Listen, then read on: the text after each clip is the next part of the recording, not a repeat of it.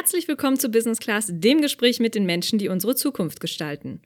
Mit Blockchain werden Datensätze dezentral verkettet, was eine fälschungssichere Buchführung möglich macht, an der beliebig viele Beteiligte mitwirken können. Das ist eine perfekte Basis für eine elektronische Währung, birgt aber auch ein enormes Potenzial für diverse andere Fehler, in denen sicheren Transaktionen essentiell sind. Finanzmärkte, Handelsketten, die öffentliche Verwaltung und vieles, vieles mehr.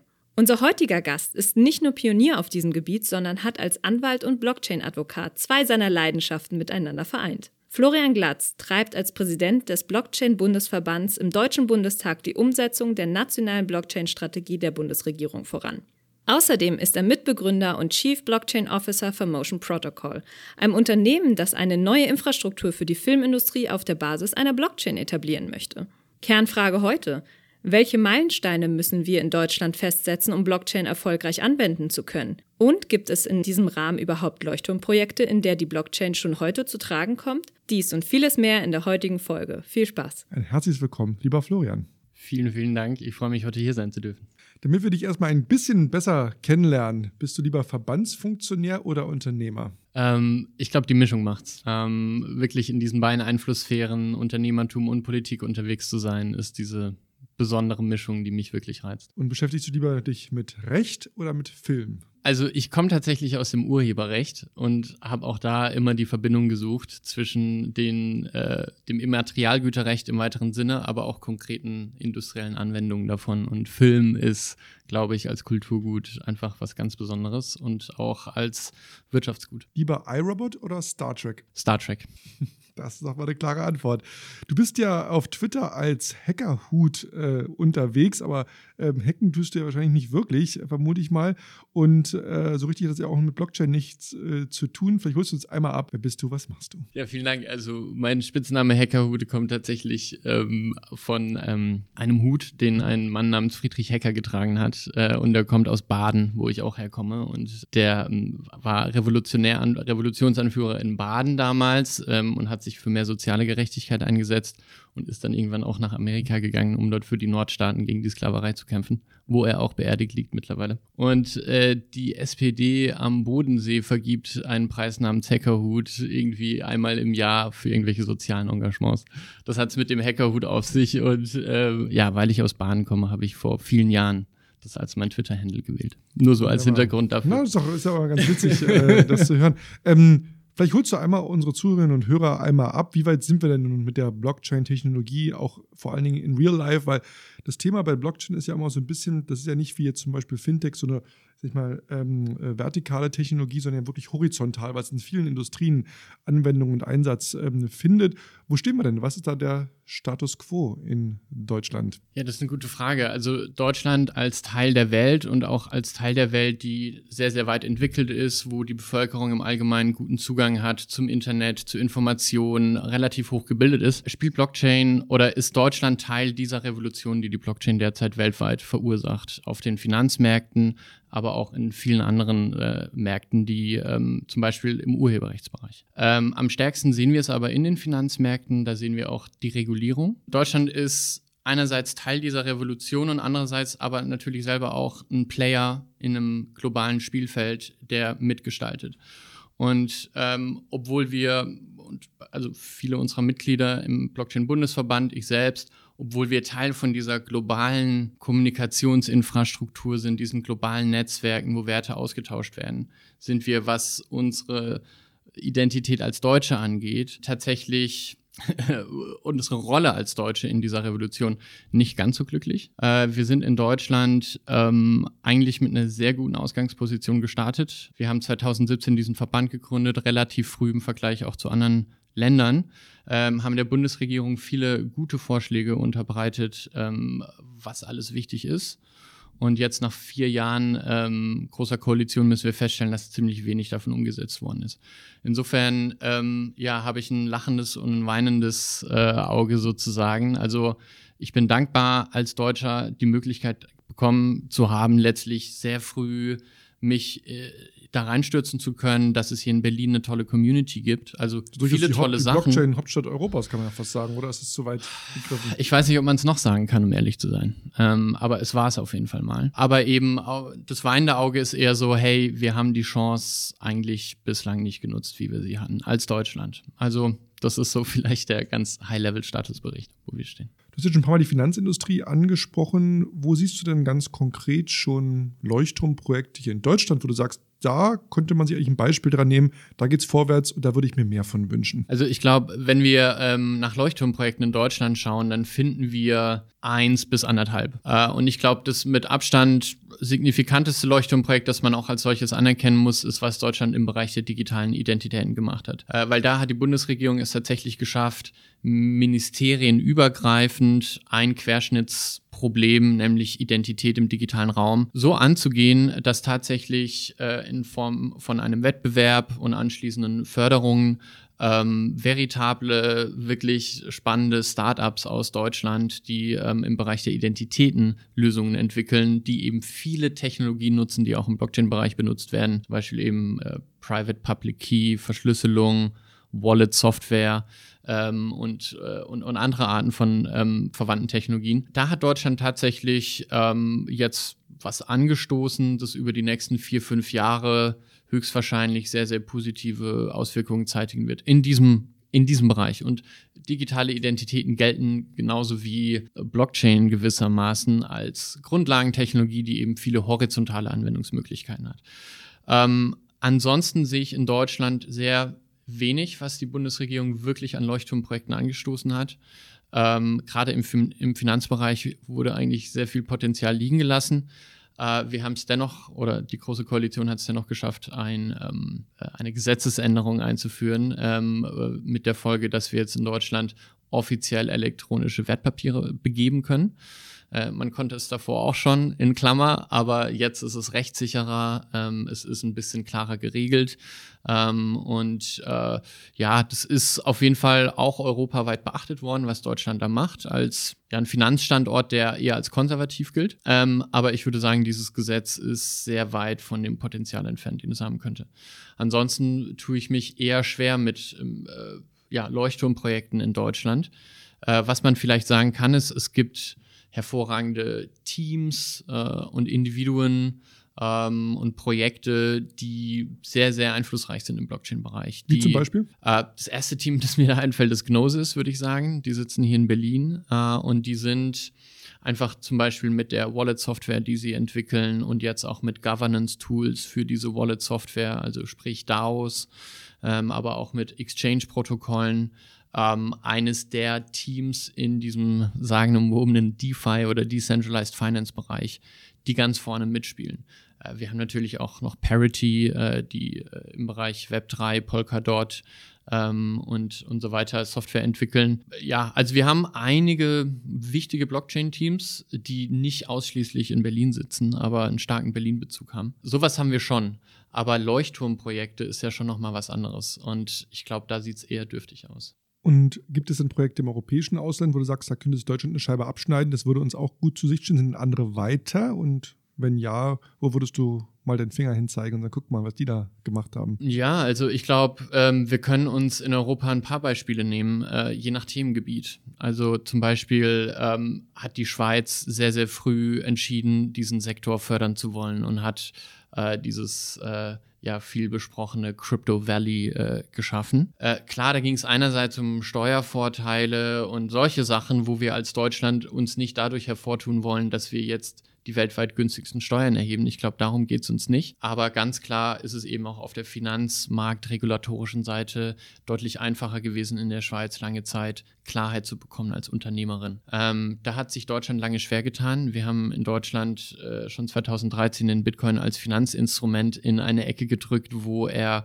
vielleicht gar nicht hingehört, aber es hatte große Konsequenzen dafür, was in Deutschland überhaupt angeboten werden darf von unregulierten Startups im Sinne von Dienstleistungen rund um Bitcoins. Ich finde Frankreich total interessant, weil Frankreich hat entschieden, Krypto zu Kryptotransaktionen nicht zu besteuern, sondern nur Krypto zu Fiat-Transaktionen mit der Folge, dass in Frankreich die ganze DeFi-Industrie sehr viel mehr Anklang findet, weil es sehr weniger mit weniger Komplexität kommt, in diesem Bereich zu investieren im Vergleich zu Deutschland. Gegenteil dazu hat Deutschland jetzt entschieden, das Staking äh, mit einer 10-Jahres-Haltefrist äh, zu versehen, was eben unter anderem dazu führt, dass auch viele Leute, die vielleicht nicht Deutsche sind, aber in Deutschland gelebt haben und im Blockchain-Bereich arbeiten, sagen, ja gut, jetzt gehe ich halt in ein anderes Land, weil Deutschland ist toll, aber ich bin nicht damit verheiratet. Ich finde Estland natürlich interessant, die lange vor Blockchain schon realisiert haben, dass man ein digitales Identitätssystem braucht. Ja, äh, Liechtenstein war viel ähm, in der Presse vor ungefähr einem Jahr, weil die ihr, ähm, ich sag mal, ein sehr komplexes lokales Blockchain-Gesetz erlassen haben, wo sie wirklich versucht haben zu antizipieren, welche Berufsbilder gibt es denn in einer Zukunft, in der alle Daten auf einer Blockchain verarbeitet werden, wo vielleicht das Grundbuch mal geführt wird auf einer Blockchain, wo alle möglichen Wirtschaftsgüter sozusagen getrackt werden über die Blockchain. Das ist auf jeden Fall auch interessant. Klar, dann Malta und Gibraltar haben, haben auch Dinge getan, wo ich jetzt nicht unbedingt sage, das ist für eine deutsche Rechtstradition unbedingt unmittelbar anwendbar. Aber ich sag mal so, es gab viele äh, Mitgliedstaaten in Europa, die versucht haben, mehr daraus zu machen als Deutschland und die schlechtere Startbedingungen hatten, weil die keine Community hatten. Also Deutschland ist einfach ein riesiges Land und äh, Berlin eine sehr besondere Stadt und da war einfach viel Potenzial vorhanden. Was hat dich denn persönlich motiviert und fasziniert und in der Konsequenz auch dann begeistert zu sagen, hey, das ist mein Thema, dem nehme ich mir an, gründe da jetzt sogar einen Verband, äh, arbeite da an der vordersten Front mit. Ich meine, du hättest dich ja für viele andere Themen auch im Technologiebereich entscheiden können. Was war so der Träger, wo du sagte, das ist mein Thema und dem nehme ich mir an? Das ist eine tolle Frage, ähm, weil sie wirklich, äh, glaube ich, da letztlich darauf äh, zurückgeht, dass ich ähm, in diesem Thema Blockchain wirklich eine sehr persönliche Erfüllung auch gefunden habe, weil es all diese Dinge zusammengebracht hat, die mich fasziniert haben in einer Zeit, in der es überhaupt nicht offensichtlich war, dass die Dinge irgendwas miteinander zu tun haben. Also ganz konkret war ich, ähm, habe ich als junger Mensch angefangen, Software zu entwickeln, habe das eigentlich mein ganzes Leben lang gemacht. Dann habe ich aber Jura studiert und habe auch ähm, in der Zeit ja, doch habe ich schon auch Software entwickelt, aber ich habe eben auch viel ja, juristisches Studium, Hausarbeiten, Prüfungen und so weiter äh, schreiben müssen. Äh, dann noch irgendwann Repetitorium, also die Vorbereitung auf die großen Staatsexaminer und so weiter. Und in dieser ganzen Zeit ist mir aufgegangen, dass das Thema Recht und das Thema Software ganz intime Gemeinsamkeiten miteinander teilen. Die Art und Weise, wie es kreiert wird, wie man darüber nachdenkt. Also diese intime Beziehung zu Logik äh, und zu Sprache und, äh, und so weiter. Und habe mich immer gefragt, warum niemand anderes darüber spricht, dass das äh, irgendwie zusammenhängt. Und äh, ja, im Jahr 2012 ungefähr äh, kam dann alles zusammen, dass ich irgendwie Zeit hatte, mich diesen Themen äh, zu, zu öffnen. Ich äh, habe viel Research gemacht, einfach persönlich. Ähm, Bitcoin ist zu der Zeit äh, mehrfach in der Presse gewesen, weil, weil es äh, ja Kursschwankungen gab, die irgendwie äh, manche Leute sehr reich gemacht haben und andere dann wieder arm. Ähm, und äh, ja, irgendwann ähm, haben sich diese Puzzlestücke gefügt und ich habe realisiert, wow, Blockchain ist diese Schnittstelle, die Recht und Technik auf eine völlig neue Art und Weise zusammenbringt. Eben letztlich durch, durch Spieltheorie am Ende sozusagen und, und Koordinierung von Millionen Menschen und, und Milliarden an, an Wirtschaftsgütern. Ja, dieses spieltheoretische Element, das da reinkommt, transformiert dieses Ganze in so ein, so ein ja, völlig neues, für mich ontologisches Etwas, wo man, ja, finde ich, sehr viel auch über die Welt lernen kann, losgelöst von der Blockchain. Also ich als Beispiel fand ich diese Sp Diskussion so spannend Anfang des Jahres zum Thema NFTs, also digitale Kunst. Haben die einen Wert? Weil äh, ein NFT ist ja am Ende eigentlich nur der Token, es ist nicht das Bild, das Bild ist auch nur Pixel und so weiter. Für mich war eigentlich total äh, klar, dass wir in der Kunst auch schon lange uns diese Fragen stellen. Was ist eigentlich Kunst und äh, warum ist ein Kunstwerk mehr wert, wenn es ein Original ist versus ein Druck und so weiter und so fort. Also ich finde diese Fragen alle nicht neu, aber es hat sehr viele Leute sehr provoziert, dieses NFT-Thema, also wirklich krass provoziert. Und dasselbe Thema hatten wir davor mit Bitcoin und, und, und Währungen. Also kann sowas wie Bitcoin eine staatliche Währung ersetzen? Es provoziert so viele Leute, mhm. weil es irgendwie eine Art von grundlegender Wahrheit über dieses Ding sagt. Ja, wie so ein viele Fragen sozusagen aufwirft, die noch gar nicht beantwortet sind auch. Ja. Ne? Einfach so, man sagt, da muss man einfach mal drüber nachdenken, mit welchem Blickwinkel ich man meine, da auch dran schaut. Ne? Ich habe zehn Jahre Jura studiert und nie eine Vorlesung oder irgendeinen Sachverhalt oder Kontext äh, bekommen, wo es um die Frage ging, was ist Geld? Nie. Also, und davor bin ich, keine Ahnung, 15 Jahre zur Schule gegangen oder 13 Jahre oder sowas. Also in, in 30 Jahren Leben wurde ich nie mit der Frage konfrontiert, was Geld ist. Und Bitcoin stellt diese Frage.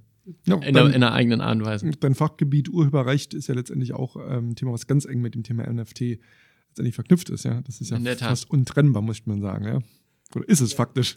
In der Tat. Also geistiges Eigentum allein für sich genommen ist mhm. unheimlich faszinierend, mhm. ähm, was auch viele Softwareentwickler immer wieder erfahren, wenn sie, wenn sie damit zu tun haben. Äh, aber die Kombination mit NFTs ist einfach, ja, also es passt sehr gut tatsächlich, weil geistiges Eigentum am Ende auch, also Eigentum selber ist nur eine Fiktion, das lernt man als Jurist recht schnell. Eigentum ist eine Fiktion und Besitz ist eine Tatsache. Äh, und äh, geistiges Eigentum ist wie eine Art Doppelfiktion, weil es kann in dem Sinne keinen Besitz an geistigem Eigentum geben. Es kann nur Besitz an ähm, sozusagen dann materialisierten Instanzen eines also geistigen NFT Guts geben. Digital, Digital, Digital Art ja schon sehr schnell an seine Grenzen stößt. Ja, genau, richtig. Also, ja, genau. Deswegen ist es, finde ich, eine unheimlich faszinierende Entwicklung.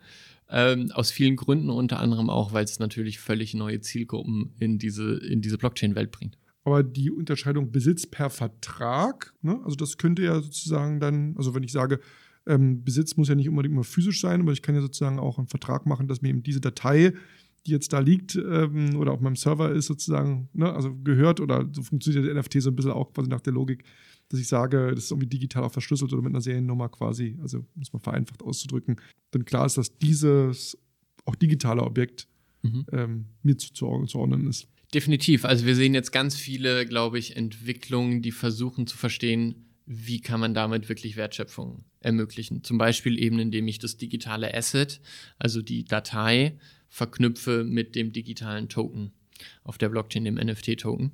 Das ist eine Möglichkeit. Und ich glaube, da gibt es richtig spannende Modelle.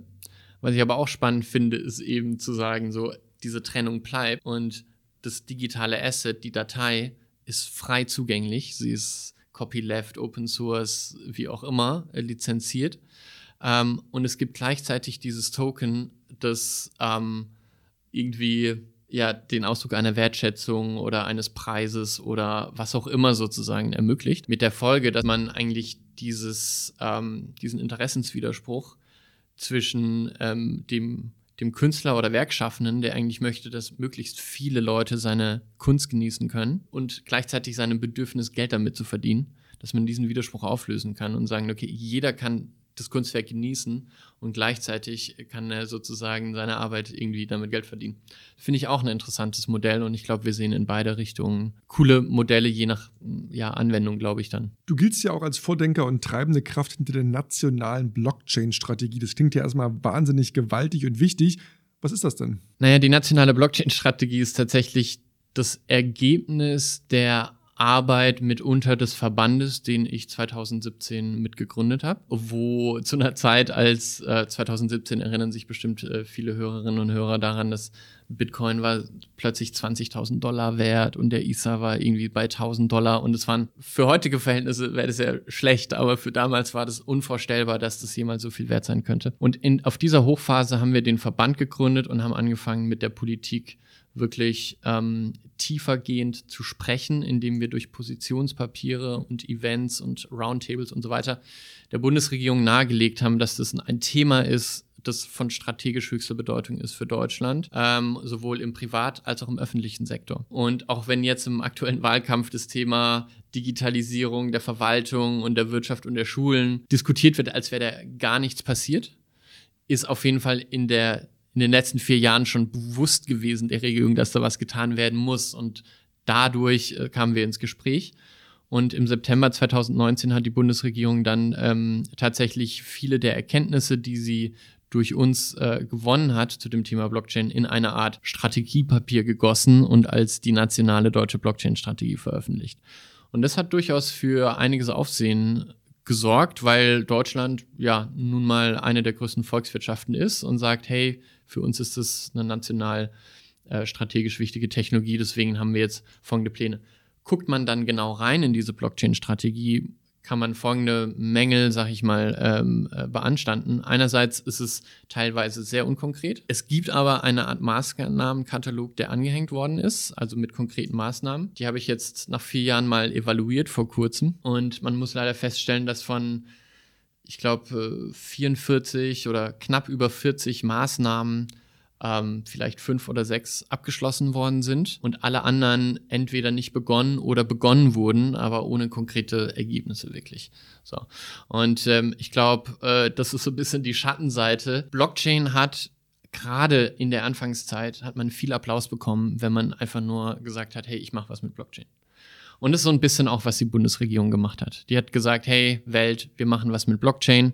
Dann hat man ein paar Roundtables gemacht, hier und da, bla bla. Aber was in der Bundesregierung bis heute fehlt, ist das tatsächliche Verständnis, was hier abgeht. Wie fundamental transformativ diese Technologie ist, wie sie die Welt verändern wird, wie auch die Veränderung der Welt diese Technologie prägen wird. Und vor allen Dingen das ganze Thema Dezentralisierung, dezentrale Kontrolle, dezentral. Alles dezentral. Zeichnen wir ja heute am 24. September auf kurz vor der Bundestagswahl. Wir werden ja in aller Voraussicht nach das erste Mal ähm, eine Dreierkonstellation äh, haben als neue Bundesregierung.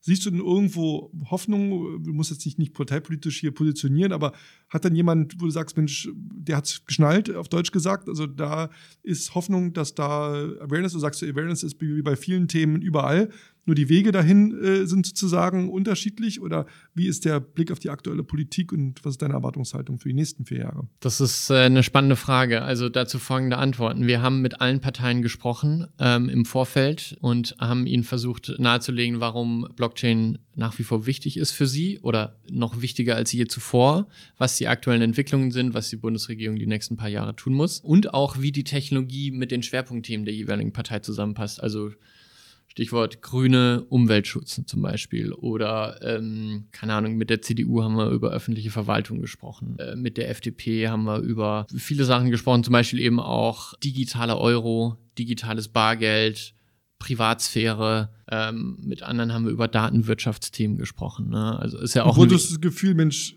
die also, verstehen es und die, denen ist die jeder Bedeutung hat für sich was gefunden in dieser Technologie, in allen Parteien, das mit ihnen resoniert weil das ist die Realität. Also sowohl als Liberaler, als auch als Linker, als auch als Konservativer hat die Technologie Eigenschaften oder Anwendungsfelder, die für mich Sinn machen. Genauso wie das Internet ist eben die Blockchain eine horizontale Grundlagentechnologie. Okay. Wenn wir uns aber die Wahlprogramme anschauen, dann können wir feststellen, dass eigentlich die FDP mit Abstand am meisten Themenpunkte darin in ihrem Wahlprogramm zum Thema Blockchain hat. Ähm, da geht es dann um Tokenisierung von Wirtschaftsgütern ausweiten. Da geht es um eben private Zahlungen, also sicherstellen, dass auch in der Welt mit digitalem Euro und Abschaffen von Bargeld und so weiter es irgendwie möglich bleibt, anonym zu bezahlen. De facto also Privacy Coins wie Monero oder was auch immer.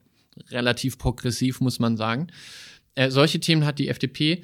Die CDU hat ein bisschen was zum Thema ähm, Prozessdigitalisierung, digitale Prozesse, vertrauenswürdige Daten und so weiter. Aber bei den anderen Parteien sucht man leider eigentlich vergebens in den Wahlprogrammen nach dem Thema. Wir wissen, das heißt nicht, dass die Parteien das nicht auf dem Schirm haben, aber jede Partei hat einen anderen Weg, wie sie ihre Wahlprogramme baut. Liegt es auch daran, dass man Angst hat, so ein bisschen alte Zöpfe abzuschneiden? Ich meine, ein Thema, was sicherlich jeder kennt und gerade um Unternehmer ist das ganze Notariatssystem zum Beispiel, ja. was ja faktisch Blockchain 1.0 ist sozusagen mhm. mit Papier und Stift und Siegel drauf und ins Amt bringen sozusagen. Und natürlich könnte die Blockchain äh, vernünftig angewendet das eigentlich komplett komplett ähm, ersetzen und digitalisieren. Da würde man quasi den ganzen Berufsstand äh, sozusagen auslöschen.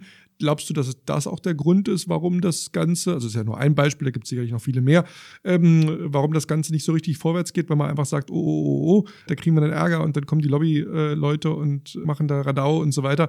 Also Veränderungen und solche disruptiven Prozesse, die sind ja dann doch immer doch sehr anschneidend, auch für bestimmte Berufsbranchen, um es mal vorsichtig auszudrücken. Das ist sehr gut gesagt und ich könnte auch zu dem Thema Notariat spezifisch wahrscheinlich einiges erzählen. Du hast vollkommen recht. Ähm, wir sind in Deutschland uns fehlt die Fähigkeit, solche Querschnittsthemen und disruptiven oder innovativen, innovativen Themen wie Blockchain wirklich anzugehen.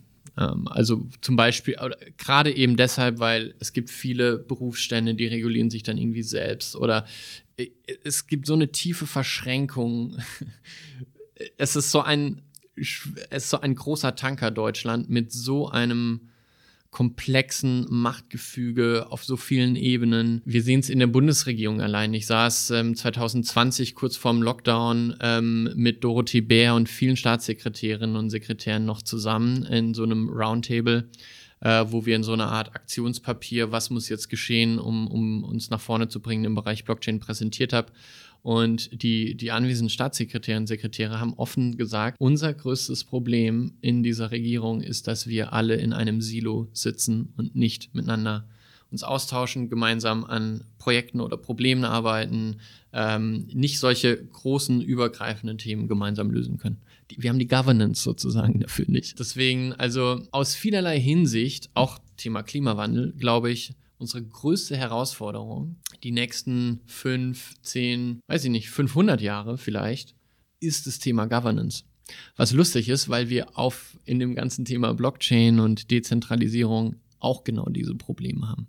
Also wie, wie verwalten wir effektiv ja, Land einerseits, aber auch eben Plattformen und digitale Netzwerke und also da findet eine große Verschmelzung statt. Das ist schon hoch faszinierend. Und wenn du mal jetzt die nächsten vier bis fünf Jahre dir anschaust, wo glaubst du, wird am ehesten etwas passieren und vorwärts gehen? Und wo glaubst du, da können wir noch lange drauf warten, dass da sich was äh, tut? Also wenn ich den Realist in mir rauspacke, dann glaube ich, werden wir sehr viel mehr Gesetzgebung zum Thema Anti-Geldwäsche und Antiterrorismusfinanzierung sehen, zum Thema ja, KYC, AML-Pflichten von äh, Playern im Blockchain-Bereich. Äh, wir werden sehen, also ich hoffe nicht, aber ich wenn wir es nicht verhindern können, werden wir sehen, wie die EU gesteuert mitunter von Deutschland äh, zunehmend versuchen wird, Stablecoins zu verbieten. Man wird den Versuch sehen, irgendwie so einen halbherzigen digitalen Euro zu machen, aber das wird man wahrscheinlich nicht online bringen in den nächsten vier, fünf Jahren. Man wird aber also ich glaube, dieser neuartige Finanzbereich, der entsteht im Bereich Blockchain, den versteht man nicht und den will man irgendwie auch nicht verstehen. Also da bin ich eher pessimistisch, was das Thema angeht. Was nicht heißt, dass dieser ganze Zweig verschwinden wird, sondern Deutschland und Europa werden damit einfach nichts mehr zu tun haben. Es wird dann in Asien und Amerika stattfinden. Das ganze Thema Blockchain ein bisschen im regulierteren Sinne, also hier ein bisschen digitale Identität, hier ein bisschen elektronische Wertpapiere, hier ein bisschen vielleicht mal was im Urheberrecht, was ich natürlich auch immer. Das ist schon alles möglich, aber ich glaube, der große Wurf in dieser Technik bin ich derzeit nicht so äh, optimistisch, dass uns der gelingen wird in den nächsten vier Jahren. Weil, wenn ich mir jetzt die ganzen Diskussionen im Wahlkampf angucke, es gibt Zero Bewusstsein für die meiner Ansicht nach echten Herausforderungen im Digitalbereich, die wir die nächsten nicht nur fünf Jahre, sondern länger auch haben werden. Klima, okay, das ist angekommen und so weiter, super. Aber digitalpolitisch sind wir noch in der Steinzeit. Wir haben nicht gecheckt, was abgeht. Und vielleicht wird es da leider dann auch wieder passieren, dass andere Länder da den Rang ablaufen oder zumindest mal zeigen, wie es geht und wir dann sagen, oh, da haben wir was verpasst und alle dann aufschreien und dann schnell, schnell, schnell hinterherlaufen. Das haben wir nun leider schon oft erlebt. Du hast schon ein paar Mal das Thema Klima auch ähm, erwähnt, ein Thema, was ja viele auch umtreibt. Vielleicht kannst du da nochmal auch an so einem konkreten Beispiel darauf eingehen, wo Blockchain dort dieses Thema fördern, unterstützen kann und wo Technologie quasi, das ist ja auch was, du sagtest gerade FDP ja auch immer sagt, Unsere Antwort ist Technologie ähm, ähm, auf das Thema. Aber auf der anderen Seite ist es ja auch so, dass es immer wieder Kritik gibt, gerade im Kryptobereich, was das Thema angeht, Energie, auch Verschwendung und Ressourcenverbrauch. Ähm, äh, da stehen sich ja sozusagen diese beiden Themen auch so ein bisschen diametral gegenüber. Aber das würde mich nochmal interessieren, dass du da nochmal dieses Feld aufmachen könntest und vielleicht in dem Beispiel äh, Klimaschutz äh, dort nochmal die Blockchain entlang deklinierst. Ja, super gerne. Also ich glaube, wir haben einige Anwendungsfälle und Überschneidungen, die hier interessant sind, gerade im ganzen Bereich Zertifikation. Zertifikate. Also ist ja, die Blockchain ist nichts anderes als eine elektronische verteilte Zertifikateinfrastruktur. Das heißt, sie eignet sich für alles, äh, äh, wo es um Zertifikate geht. Das können elektronische Wertpapiere sein oder es können eben auch CO2-Zertifikate sein. Wir wissen, dass der CO2-Zertifikatehandel nicht gut funktioniert bisher. Das hat verschiedene Gründe und der unwichtigste Grund ist wahrscheinlich, dass es nicht auf einer Blockchain läuft, sondern dass äh, die Bepreisung nicht funktioniert und der, der Zugang zu diesen Märkten nicht gut funktioniert, dass die Anreize nicht da sind und so weiter. Was aber, glaube ich, mit der Blockchain, ähm, und das habe ich einfach auch viel gesehen die letzten Monate und Jahre, äh, möglich wäre, ist die äh, privaten Unternehmen, Verbraucher und so weiter viel stärker mit einzubinden in so einen Zertifikate-Kreislauf.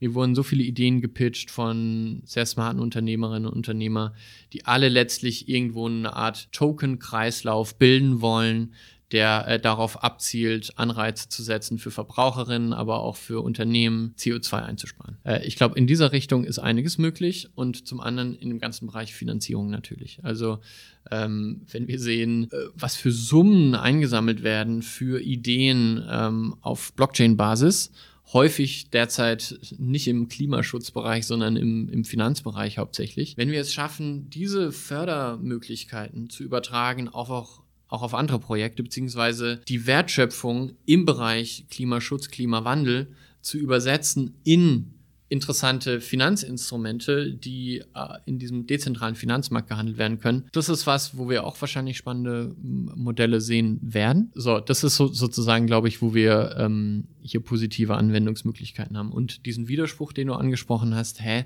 ist Blockchain nicht total umweltschädlich? Ja, also die, die Diskussion wird äh, zu Recht äh, glaube ich, geführt. Ähm, was viele noch nicht wissen, ist, was auf europäischer Ebene kommt. Da kommt eine Verordnung, also unmittelbar geltendes europäisches Recht. Diese Verordnung ähm, wird den kompletten Kryptomarkt in Europa den gleichen Regeln unterwerfen und das Thema Nachhaltigkeit der jeweiligen Blockchain, auf der Geschäfte äh, getätigt werden, wird eine Beurteilung oder eine maßgebliche Rolle darin spielen, ob man eine Erlaubnis bekommt, dieses Geschäft zu tun. Das heißt, also vieles wird unter Erlaubnisvorbehalt gestellt und Nachhaltigkeit. Also es wird einen Unterschied machen, ob ich jetzt ein Asset auf der Bitcoin-Blockchain speichere oder auf der Ethereum-Blockchain, sofern Ethereum eben ähm, von äh, Proof of Work zu Proof of Stake geht, was mit, glaube ich, hoher Wahrscheinlichkeit passieren wird. Niemand weiß genau wann.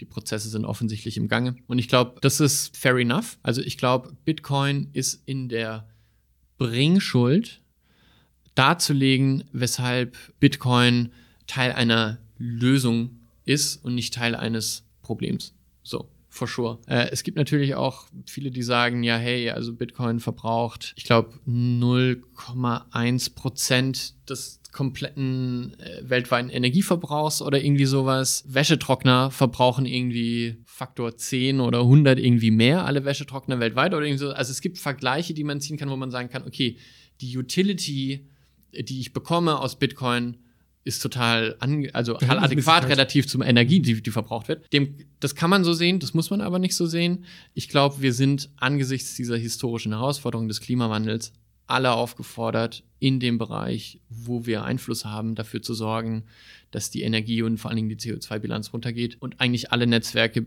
außer Bitcoin machen das aus verschiedenen Gründen.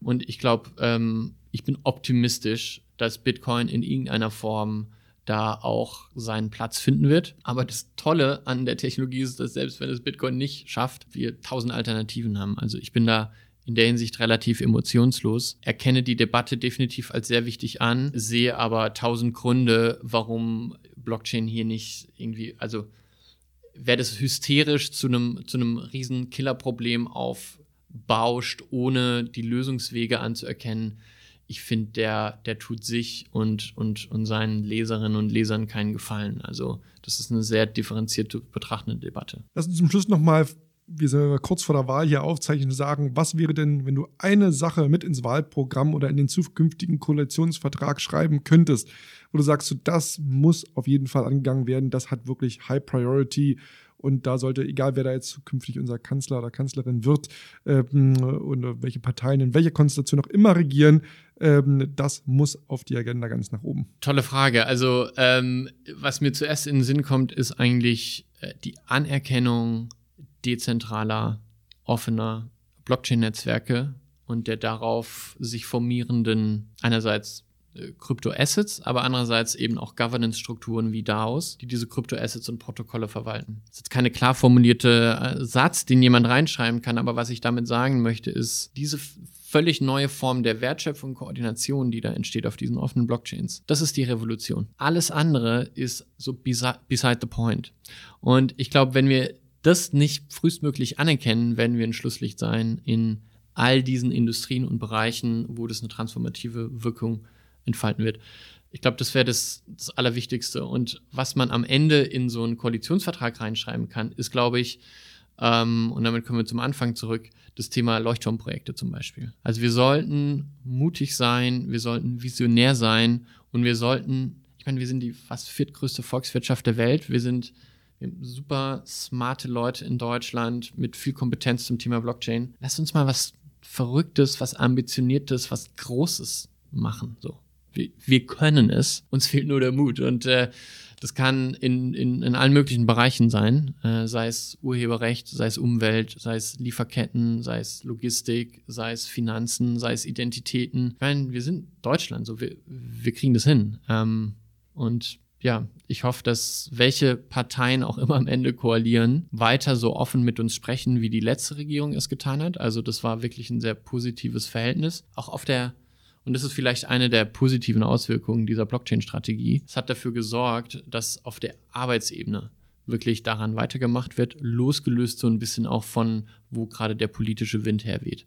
Das heißt nicht, dass wir nicht den Support der Parteien brauchen, aber ähm, wir haben auch in der deutschen Bundesregierung, glaube ich, Überzeugungstäterinnen und Täter, die, die das nach vorne bringen werden. Liebe Florian, ein tolles Schlusswort. Herzlichen Dank, dass du bei uns Gast warst und uns Einblicke die Welt von Blockchain an der Schnittstelle zur Politik äh, gegeben hast. Sehr, sehr faszinierend und spannend.